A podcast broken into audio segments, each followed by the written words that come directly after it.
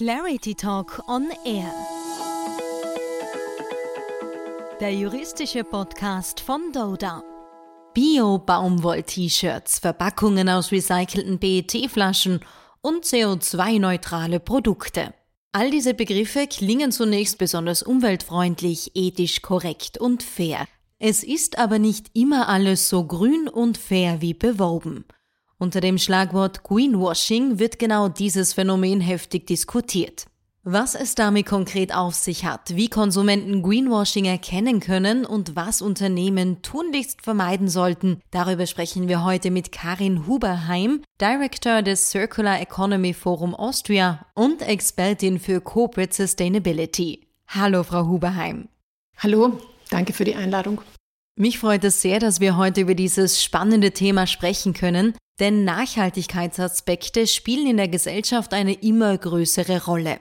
Wie reagieren denn Unternehmen auf diese Nachfrage und wo orten sie Probleme in Bezug auf Greenwashing? Ja, es gibt natürlich sehr viele Unternehmen, die jetzt sehen, dass das ein wichtiges Thema ist. Es hat sich auch vieles über die Pandemie verändert. Darauf möchten oder nehmen Unternehmen natürlich in all ihren Produkten oder Services auch schon Bezug. Äh, wir sehen auch das eine oder andere neue Geschäftsmodell dazu.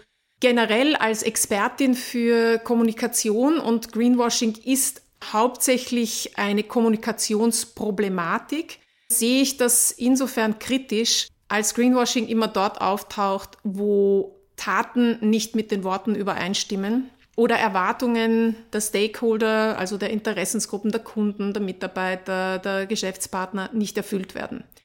Und viele dieser jetzt aufkommenden Produkte sind Teil eines Gesamtproduktranges, der nicht nachhaltig ist. Viele Services beziehen sich nur auf einen, auf einen eher kleineren Teil der Geschäftstätigkeiten. Und das ist etwas, was vielleicht auf den ersten Blick nicht so sichtbar ist, aber wo sich Unternehmen ganz sicher sein können, irgendjemand wird es sehen. Wenn es ihre Konsumenten nicht gleich erkennen, dann wird es ein NGO sehen. Wenn es die Geschäftspartner nicht gleich sehen, dann wird sich vielleicht im Markt etwas tun, das das aufdeckt. Das hat sich einfach im letzten Jahrzehnt massiv verändert. Also Greenwashing gab es auch schon davor, aber durch die neuen Kommunikationstechnologien verbreiten sich Dinge schneller, größer, weiter. Und die Transparenz ist massiv erhöht worden. Also das heißt, als Unternehmen kann ich mir auch Geheimnisse nicht mehr leisten oder sollte ich mir nicht mehr leisten wollen, weil an irgendeinem Punkt kann sich das, wenn es kein gutes Geheimnis ist, gegen mich wenden. Und es ist wirklich so, dass man vorsichtig sein sollte oder vorsichtig sorgfältig überlegen sollte, ob man einer kleinen Tat große Worte voranstellt ob man Dinge ankündigt, die noch nicht passiert sind, oder ob man lieber seine Taten sprechen lässt und die Worte dem dann folgen lässt. Heißt, Unternehmen sind bestens beraten, Greenwashing zu vermeiden, aber warum machen es trotzdem viele? Warum versuchen Unternehmen jeglicher Branche denn überhaupt auf den grünen Zug aufzuspringen? Wenn Sie es aus einer Kommunikationssicht sehen, ist es ganz klar, das liegt gerade im Trend. Wir hatten in den letzten Jahren massive Kampagnen, die auf die Herausforderungen des Klimawandels kommunikativ sehr, sehr breit eingegangen sind. Ich glaube, dass es mittlerweile eben bis zu den Schulkindern angekommen ist, dass das wichtig ist, dass es wichtig ist, wie wir mit der Welt, mit dem Planeten umgehen. Das würde ich mal meinen, ist der Hauptgrund. Ein Grund, den man nicht so oft sieht, ist sicherlich der, dass Unternehmen teilweise äh, Schwierigkeiten haben mit Ressourcen, mit Rohmaterialien, deren Preise auf dem internationalen Markt entweder extrem ansteigen oder die derzeit nicht verfügbar sind. Da hat natürlich die Pandemie wie ein Brandbeschleuniger gewirkt. Und zusätzlich, wir hatten 2015 die Veröffentlichung der globalen Ziele, der Sustainable Development Goals, zu denen sich 193 Staaten auch Österreich verpflichtet haben, diese zu erreichen. Und mit der neuen EU-Kommission haben diese Ziele Eingang gefunden in eine europäische Gesamtstrategie und wurden hiermit in teilweise bereits Regulierungen gegossen, die Anwendung finden. Oder auch, wo jetzt schon klar ist, da werden noch viele Regulierungen kommen müssen und vorausschauende Unternehmen sehen das einfach, was da jetzt auf sie zukommt. Und aus dieser Gemengelage, denke ich, kommt das Bestreben zu zeigen, dass man einen Beitrag leistet zu dieser nachhaltigen Entwicklung und dass man sich als Unternehmen als Teil der Gesellschaft begreift. Die Umkehrfrage für mich ist eigentlich, welches Unternehmen traut sich heutzutage noch zu sagen, äh, Nachhaltigkeit ist völlig egal. Total egal, das Klima, vollkommen egal. Also das hat sich wirklich geändert in den letzten Jahren, weil diese Unternehmen findet man kaum noch. Vor ein paar Jahren gab es sie noch. Sie haben jetzt gut erklärt, warum Unternehmen grün sein wollen, aber eben nicht alle sind es. Wie kann man als Konsument diese Unternehmen voneinander unterscheiden? Wie erkennt man Greenwashing? Ja, also der Konsument, muss ich sagen, ist hier wirklich sehr stark gefordert. Daher ist alles, was die Vergleichbarkeit und die Transparenz erhöht, zu begrüßen. Allerdings gibt es da natürlich Methoden, die, muss ich jetzt auch sagen, von manchen Unternehmen absichtlich angewandt werden und manche unabsichtlich. Also tappen da unabsichtlich hinein. Das eine wäre zum Beispiel ein Übermaß an Informationen. Also wenn Sie sich manche Nachhaltigkeitsberichte anschauen, es gibt 300 Seiten Nachhaltigkeitsberichte mit einer überbordenden Zahl an Themen und Zahlen und Daten und Tabellen und irgendwie hört man dann auf auf Seite, spätestens auf Seite 100 und denkt sich, wow, die müssen ja wirklich toll sein, weil da steht so viel drinnen. Wenn wir jetzt andere Kommunikations Maßnahmen hernehmen, woran kann das der Konsument erkennen? Oft gibt es Produktkommunikation, dass sie am Produkt dann tatsächlich sehen diverse Labels, Logos von internationalen Organisationen, wenn sie Glück haben, sowas wie der nachhaltige Fischfang, nachhaltige Forstwirtschaft, nachhaltige Landwirtschaftslabels, nachhaltiger Anbau, Bio-Labels etc. Das ist überbordend und es ist wirklich schwer für Konsumenten zu sagen, ist das was Gutes oder nicht, weil sich dann auch noch dazwischen oftmals noch sogenannte Faschingsorden hineinschmuggeln. Das sind nämlich Logos oder Labels, die von Unternehmen selbst einfach grafisch erstellt werden und da ist dann ein Blatt drauf oder eine Pflanze oder zwei Hände, die sich schütteln oder so irgendwas. Und das vermittelt den Eindruck, als wäre das was Gutes. Also für den Konsumenten sage ich mal, wenn man nur Begriffe irgendwo findet, nachhaltig, umweltfreundlich, natürlich, biologisch, so ohne wirklich eine klare Bedeutung. Nachhaltig bedeutet an sich nichts. Man kann auch nachhaltig Schlechtes tun oder nachhaltig Schaden anrichten. Also das Wort allein sagt nichts aus wenn Unternehmen, die eigentlich ein anderes Kerngeschäft haben, sehr stark auf Einzelleistungen hinarbeiten. Also große produzierende Unternehmen oder auch Unternehmen aus der Finanzindustrie, die dann darauf hinweisen, dass sie wenig Papier verbrauchen oder überall LED-Beleuchtung haben. Also das kann nicht deren wirklich große Auswirkung sein oder die größte Auswirkung, die sie in Angriff nehmen sollten, weil sonst wären sie in einem anderen Kerngeschäft. Bilder spielen eine sehr große Rolle, weil sehr viele Produkte schon mal nur allein durch einen grünen Hintergrund, dass da Pflanzen sind, dass, ich weiß nicht, aus Geld ein Pflänzchen herauswächst oder sonst was. Autos, die nur in unberührten Landschaften herumfahren, an der schottischen Küste oder durch die Dünen der Hamptons oder so irgendwas.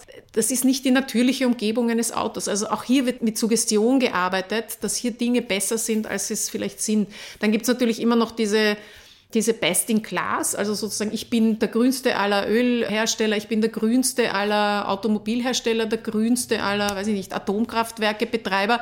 Also äh, ich, ich finde das für, für Konsumenten sehr, sehr schwierig und es ist wirklich alles zu begrüßen, was hier tatsächliche Transparenz herstellt und was es so einfach wie möglich macht, für den Konsumenten zu erkennen, worum geht es hier.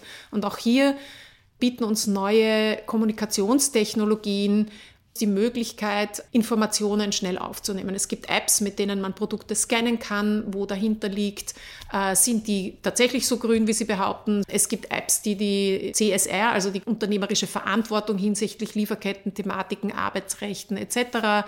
auf einen Klick sozusagen dem Konsumenten darstellen. Die Frage ist halt eben, wenn ich müde bin am Abend und einkaufen gehe, werde ich, scanne ich dann jedes Produkt. Da ist noch ein großes Stück Weg zu tun und ich glaube auch, ähm, das Unternehmen, je einfacher und klarer sie kommunizieren können, worum geht es bei uns und was tun wir, und im Idealfall das dann auch noch erlebbar machen, spürbar machen, sichtbar machen und nicht nur Worte verwenden.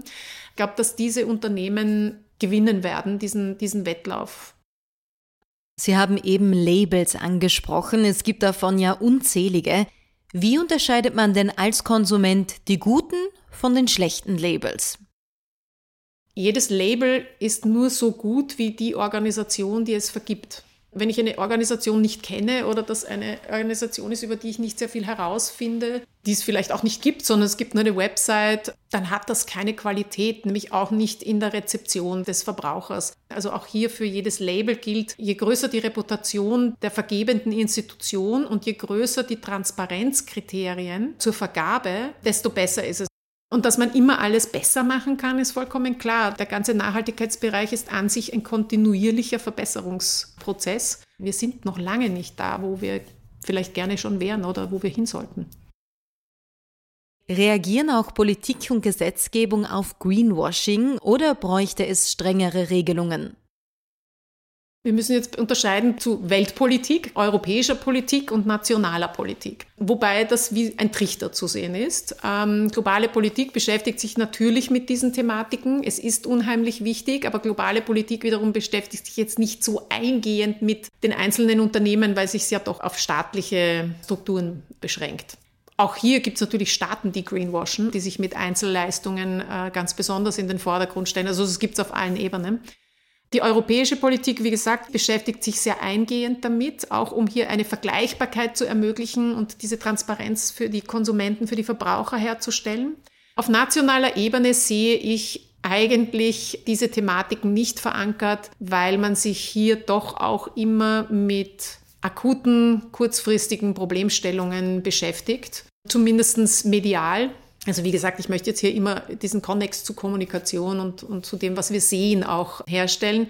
Also wie kommuniziert werden muss, das würde ich nicht regulieren, weil das ist schon auch noch ein großes Stück Kreativität. Aber was man kommunizieren darf, auf das freue ich mich, wenn das reguliert werden kann, so dass es auch wirklich anwendbar ist, weil das wirklich einen großen Beitrag auf der einen Seite natürlich wiederum für Kunden, Konsumenten, Verbraucher etc. herstellt, aber auf der anderen Seite tut es jetzt dann auch das, was es sagt? Weil man muss nämlich schon sagen, dass Unternehmen, die greenwashen, Unternehmen, die das bewusst oder absichtlich tun oder auch aus Bequemlichkeit tun, weil es viel einfacher ist, als wenn ich diese Dinge tatsächlich tun muss und in die kleinsten Prozesse hinein und über Dinge nachdenken und darüber sprechen, einen Diskurs im Unternehmen führen. Und ich glaube, dass eine Regulierung hier den Zug zu echten nachhaltigen Taten verstärken könnte man muss auch sagen, dass Unternehmen, die greenwashen, diejenigen schädigen, die tatsächlich Maßnahmen setzen und die sich wirklich bemühen und die hier tatsächlich etwas tun.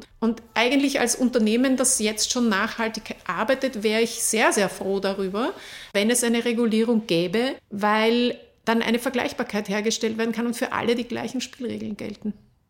Was natürlich wünschenswert wäre. Liebe Frau Huberheim, vielen Dank für diese spannenden Einblicke. Ich danke Ihnen für die Einladung. Ja, und welche rechtlichen Grenzen beim Greenwashing bereits bestehen, das klären wir dann in der nächsten Folge. Also unbedingt wieder reinhören.